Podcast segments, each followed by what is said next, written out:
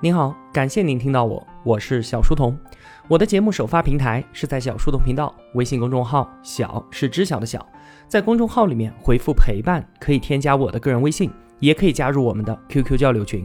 回复小店可以看到我亲手为您准备的最好的东西。小书童将常年相伴在您左右。我们正在解读《简读中国史》，作者张宏杰。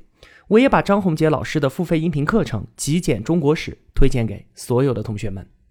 在上期节目当中，我们聊到统一天下之后的秦始皇，他为了能够让自己的秦帝国传至万世，分别在两个方面对国家进行了升级：硬件方面修驰道、建长城、拆险阻；软件方面呢，从地方到中央全部设置三权分立，臣子之间相互制约，确保王权不受挑战。并且啊，设置多级行政机构，让全国都处在可控的状态。为了统一思想呢，他更是不惜焚书坑儒。可惜啊，秦始皇他万万没有想到，自己死了之后三年，大秦帝国就亡了。原因呢，就是权力对于民众的过度榨取。从诸侯秦国到秦帝国这个规模的改变，让之前的很多制度不再可行了。诸侯秦国的崛起依靠嗜血模式对于外部疯狂的掠夺。秦帝国时期呢，没有了所谓的外部，那么嗜血本性不改，结果就是中央掠夺百姓，注定啊是不可持续的。这真可谓是成也法家，败也法家。那些法家的著名人物呢，像是吴起、商鞅、韩非子，没有一个有好下场的。天下人更是在秦制之下吃尽了苦头，苦情久矣啊。就连秦始皇他们老秦家都不能算是法家的受益者，因为秦始皇的所有后人全部都被杀光了，基因彻底在中华大地上断绝。只追求国家的强大、罔顾人民福祉的法家变法，让所有人都输了。可是即便如此呢，秦始皇他发明的这一套皇帝制度还是被保留了下来。为什么？因为他实在太诱人了。正所谓百代皆行秦政制，万年贤用始皇心。到了汉代呢，对于秦制做了重大的升级，儒表法理，霸王道杂之，这让中国的大一统专制制度变得刚柔并济。那我们对比当时世界上唯二的两大帝国秦汉还有罗马，二者有很多相似的地方，比方说诞生的时间、存活的寿命和他们所统治的领土都差不多。青铜时代向铁器时代的过渡，造就了二者。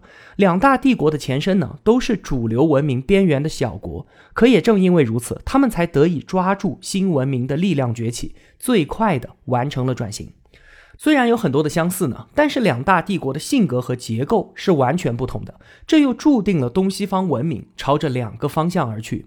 秦汉政府是一个大政府，对于全社会实行严密的控制，全国上下思想高度统一，这就在中华民族的血液当中注入了大一统的基因。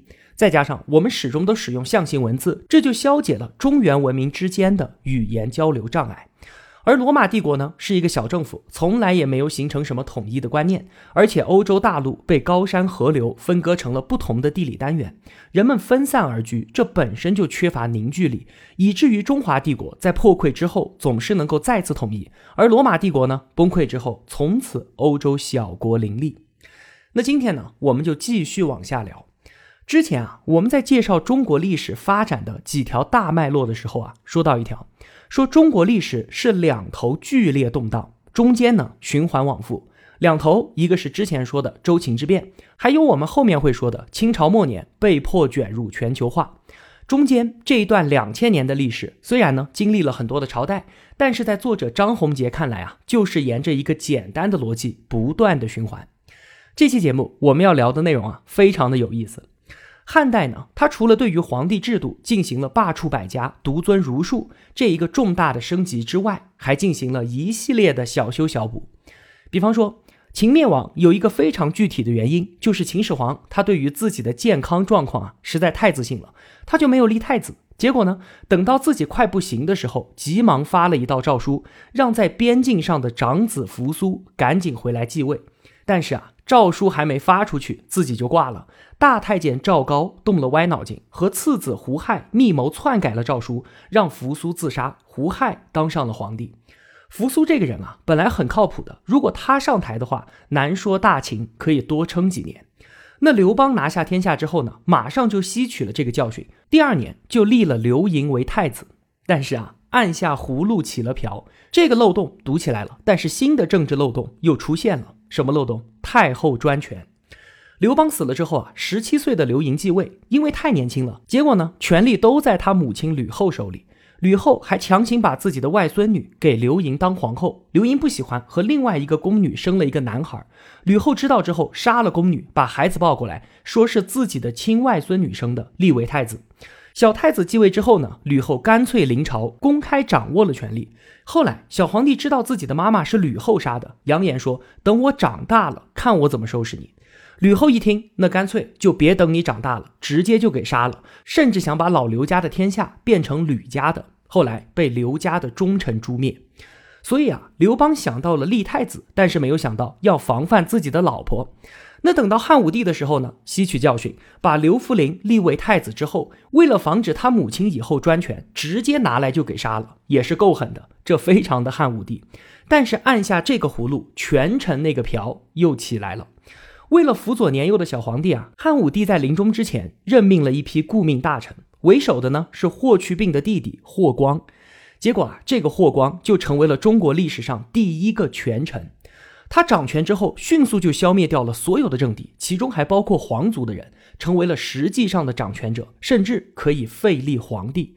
最后呢，虽然霍光自己得到了善终，可他们家里的人全都倒霉了，一族都被满门抄斩。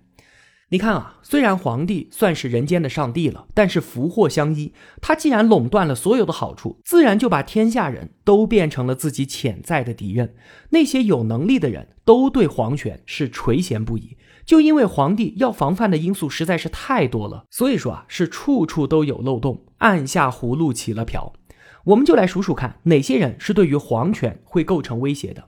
首先，他们皇帝家自己人。皇族的后代嘛，理论上都有继承王位的可能，因此父子相杀、兄弟相残，几乎就是每个朝代都会演出的经典戏码。其次呢，刚才说的后妃，皇帝的妻子或者母亲，从吕后、武则天到慈禧，我们见的太多了。第三类外戚，就是皇帝母亲那边的，什么叔叔啊、姨父之类的，往往是皇帝年纪小的时候掌管大权。第四类太监。太监呢，本来地位卑贱，但是他和皇帝朝夕相处，就很容易建立深厚的感情，获得信任。那我们看到啊，这些太监、外戚、后妃专权的时候，总是朝政比较混乱。为什么？因为啊，他们不是专业的官僚嘛，就缺乏专业知识。第五类威胁那就厉害了，权臣，他们可是经过层层斗争爬上来的，非常的强悍。一旦皇帝懦弱，或者是遇到特殊的历史机遇呢，这些人就会崛起。其他的还有像是朋党，就是官员结党，让皇权难以控制；还有地方割据，地方势力做大做强，不听中央指挥，以及敌国外患和农民起义。你看，噼里啪啦说了那么多，所以政治这个东西啊，真的非常的难搞。从秦到清的历史，主要特点就是频繁的改朝换代。一个王朝初建的时候呢，就像是一部新手机一样，运转良好，政治清明，经常都会出现盛世。可是几代之后呢？腐败滋生，矛盾积累，危机爆发，导致崩溃，不得不重新启动，在此基础上建立新的王朝。这个游戏啊，我们乐此不疲的玩了两千年。所以一代代的皇帝都是在思考同一个问题，就是怎么保证自己的皇权不被他人染指。为此呢，不停地寻找漏洞进行修补。这两千年啊，就是皇帝们进行智力接力，对于皇权制度不断进行修补的过程。由此就构成了这一阶段很多的政治循环。比方说，就像我们这期节目的标题所说的，为什么历朝历代皇帝都叫皇帝，可是丞相都不叫丞相呢？这个职位名称的不断变化，就是一个政治循环的最好体现。秦汉的时候呢，叫做丞相；隋唐的时候叫做尚书；宋代的名字最长，叫做同中书门下平章事；明代内阁大学士；清代军机大臣。那你说一个官名干嘛要变来变去呢？这个官名的不断变换背后，就是中国权力演变的一个规律，也就是皇帝对于权臣的防范。秦朝他建立了丞相制度，但是皇权他是不能相信任何人的，当然也包括自己的丞相。所以，中国历史上第一对皇帝和丞相秦始皇和李斯就是相互戒备的。话说有一天呢，秦始皇看见李斯出行，队伍声势浩大，就不高兴的随口骂了一句。结果第二次见到李斯的队伍人数骤减，这说明了什么？说明自己身边有李斯的耳目啊！秦始皇大怒，那谁敢承认是自己通风报信的呢？结果秦始皇把当天在左右的几百名随从全部都给杀了。到了汉武帝时期呢，丞相是走马灯一样的换了十三个。除了托孤大臣之外的十二位，七个被免职，五个被治罪。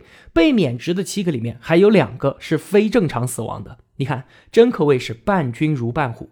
汉武帝换了那么多的丞相，还是觉得用着不顺手，干脆就启用身边的尚书来架空丞相。尚书呢，本来是一个很小很小的官儿，秦汉时期帮助皇帝管理帽子、管理衣服、管理饮食这些小事儿的，就叫做上官、上衣和上食。那么尚书就是管理书籍的，就是贴身小秘书嘛。但是因为和皇帝走得近，信任而且好用，就像很多领导会把自己的事情交给司机去办一样。那到了东汉光武帝刘秀的时候呢，尚书已经成为了名正言顺的宰相了。等到唐朝，皇帝又觉得尚书令的权力太大了，就把宰相的权力一分为三，叫做同中书门下三品，三方呢相互制约，强化军权。这个逻辑还是一样的。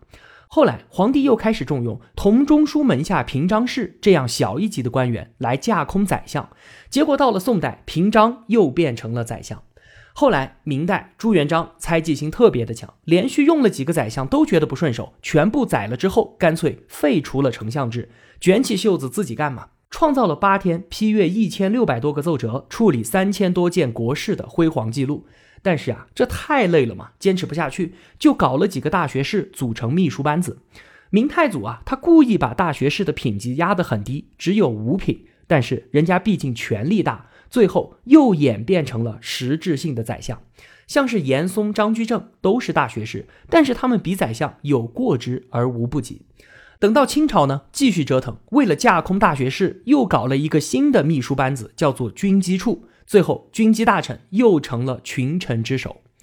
所以啊，我们看到这两千多年，丞相和皇帝一直都在玩同一个游戏，就是皇帝不断的用身边的小秘书去架空丞相，然后时间一长呢，原来的小秘书又变成了真正意义上的宰相。这个时候，皇帝又不信任了，于是循环往复，乐此不疲。这背后啊，反映出的就是皇帝制度的一个基本逻辑嘛，制衡和防范，这非常的法家。虽然嘴上说独尊儒术，但是法家从来就没有在中国政治的制度当中消失过一天。这是对于权臣的防范，那皇帝对于地方势力的防范，又让历史陷入到另一个有趣的循环当中。话说在秦帝国的时候呢，天下分为三十六郡。到了汉代呢，领导者就觉着每个郡的力量太大了，不好控制，就划成了一百多个，力量分散，不会对于中央构成威胁。但是数量太多又不好管理，怎么办呢？汉武帝把全国分成十三个大区，每个大区弄一个专门负责监察的刺史。刺史是一个小官，皇帝呢就不想让他变成什么大区长，因为天下只有十三个大区，每个区的力量太大了。结果啊，东汉末年黄巾起义，天下大乱。每个郡的力量太小，有一百多个郡嘛，就没有办法抵抗义军。于是呢，按照十三个大区的划定，联合起来，十三个区就变成了州。本来级别很低的刺史，现在变成了大权独揽的州牧。那黄巾起义平定之后，十三个州就成了分裂的力量，形成军阀割据，进入三国时代，东汉灭亡。三国啊，那段历史我们再熟悉不过了。各路的军阀其实就是州上的长官。刘备和孙权当过豫州牧和荆州牧，曹操呢做过益州牧和兖州牧。后来魏晋南北朝统治者又把这个州越划越小，到了唐代，全国划了三百八十五个州，统辖着一千五百五十一个县。这管理起来又太麻烦了嘛，三百多个州。于是呢，唐太宗又在州上面设置了四十个道。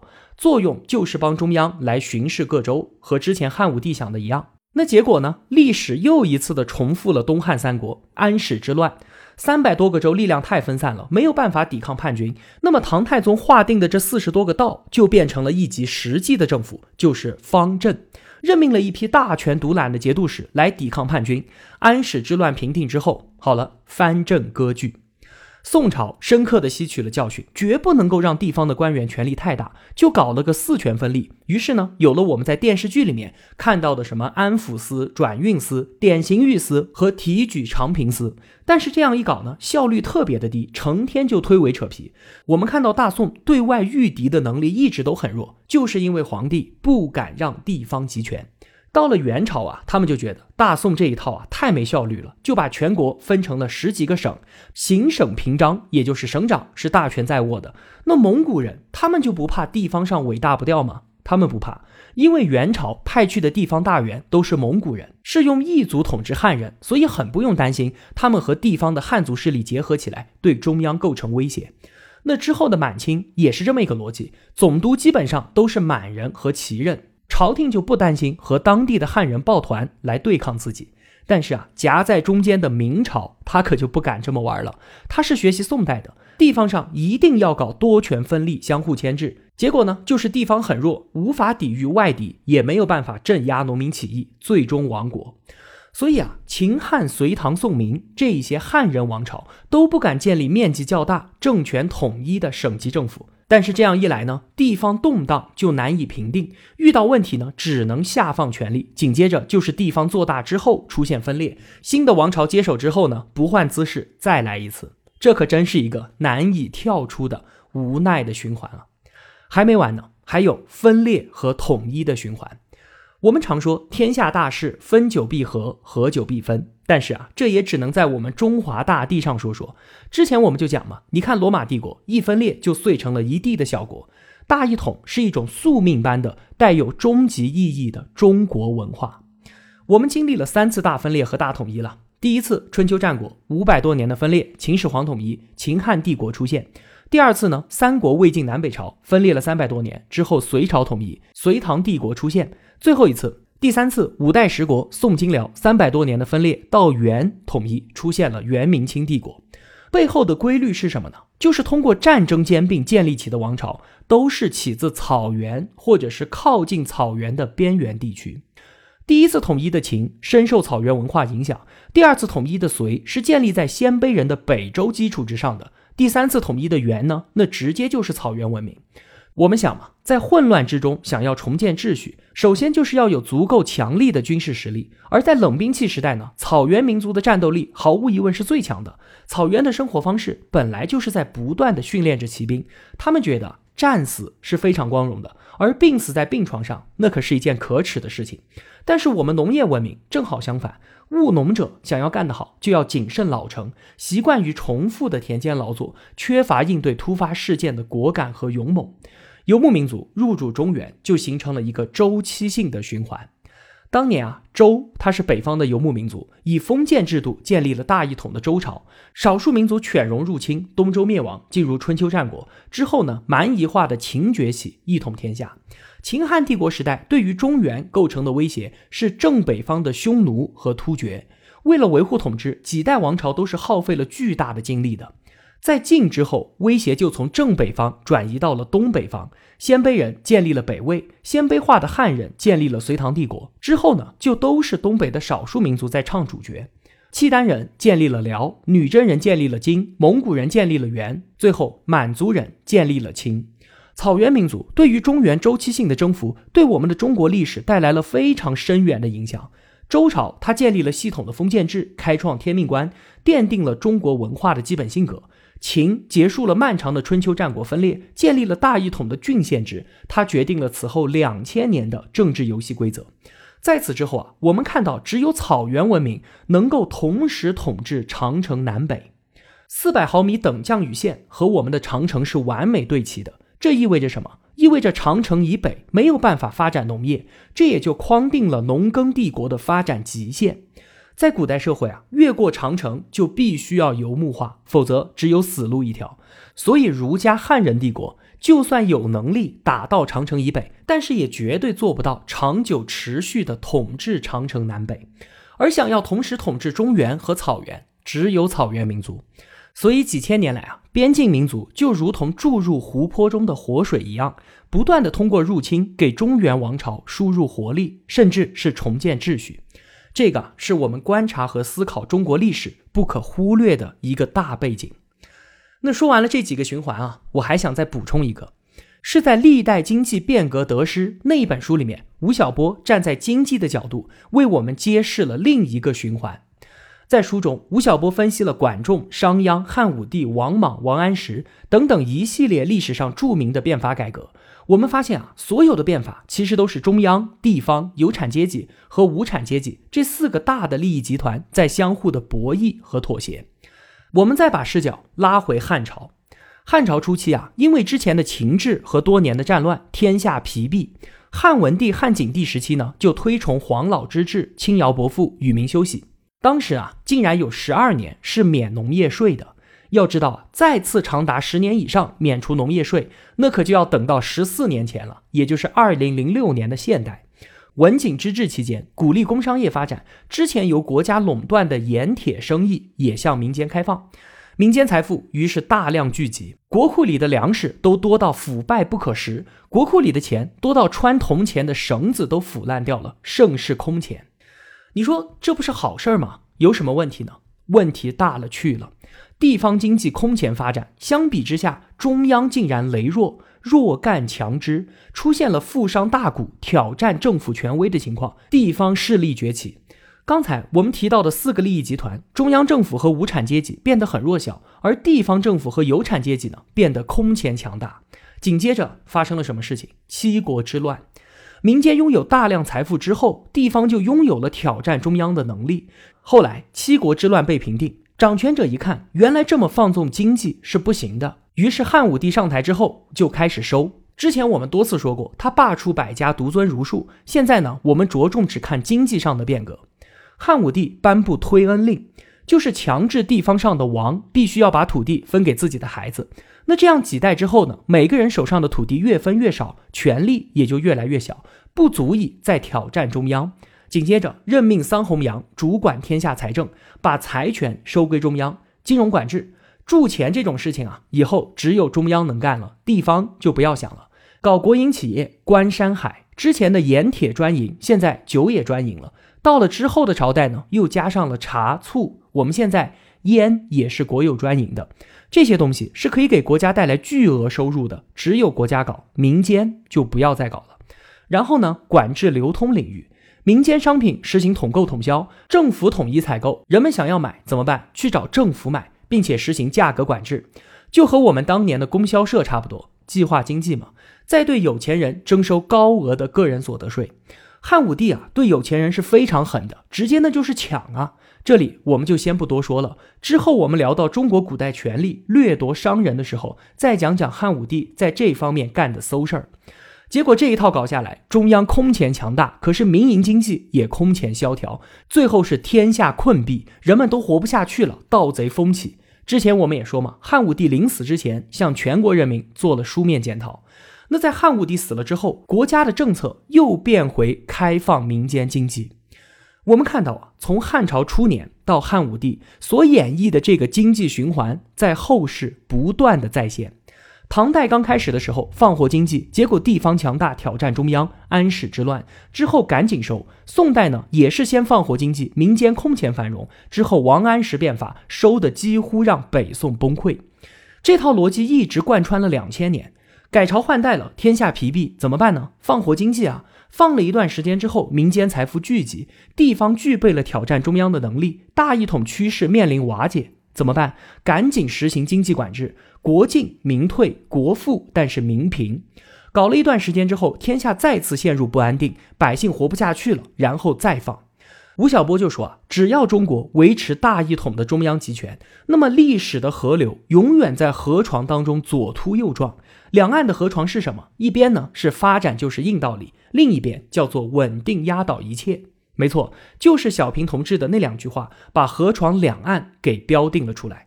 而我们两千多年的经济发展，就是在这个大循环当中鬼打墙一样的来回转悠。话说呢，在汉武帝时期的朝堂上啊，曾经举办过一场关于盐铁专营的政策讨论会，一方呢是反对国营化政策的儒生。另一边是汉武帝倚重的财经大臣桑弘羊，儒生们提出反对意见的理由，无非就是政府与民争利、国企徇私舞弊、权贵阶级横行、民间经济萧条这些。那对面的桑弘羊呢，一一回应驳斥。在他看来啊，来自民间的这些儒生只能提出国营化的弊端，但是毫无治国经验，根本就给不出任何建设性的意见。最后，他提出了三个问题，说如果不实施国营化政策，那战争的开支从何而来？国家财政收入从何而得？地方割据的问题如何化解？这也就是著名的桑弘羊之问。那以农业经济为主的我国古代，农业产出非常的低，以当时的生产力水平来面对这三个问题，可以说是根本无解的。那就算到了我们今天，都仍然不能完全的解答桑弘羊之问。好了，聊了这么几个大的循环，听了今天的节目之后啊，同学们还觉得历史就是好人办好事儿，坏人干坏事儿的结果吗？是不是有太多的事情，就算我们能够自己穿越回去，也绝不见得比当时的古人做得更好呢？这期节目我们就聊这么多了。如果我有帮助到您，也希望您愿意帮助我。一个人能够走多远，关键在于与谁同行。我用跨越山海的一路相伴，希望得到您用金钱的称赞。愿生活中所有的美好都不被辜负。小店期待您的光临。我是小书童，我在小书童频道与您不见不散。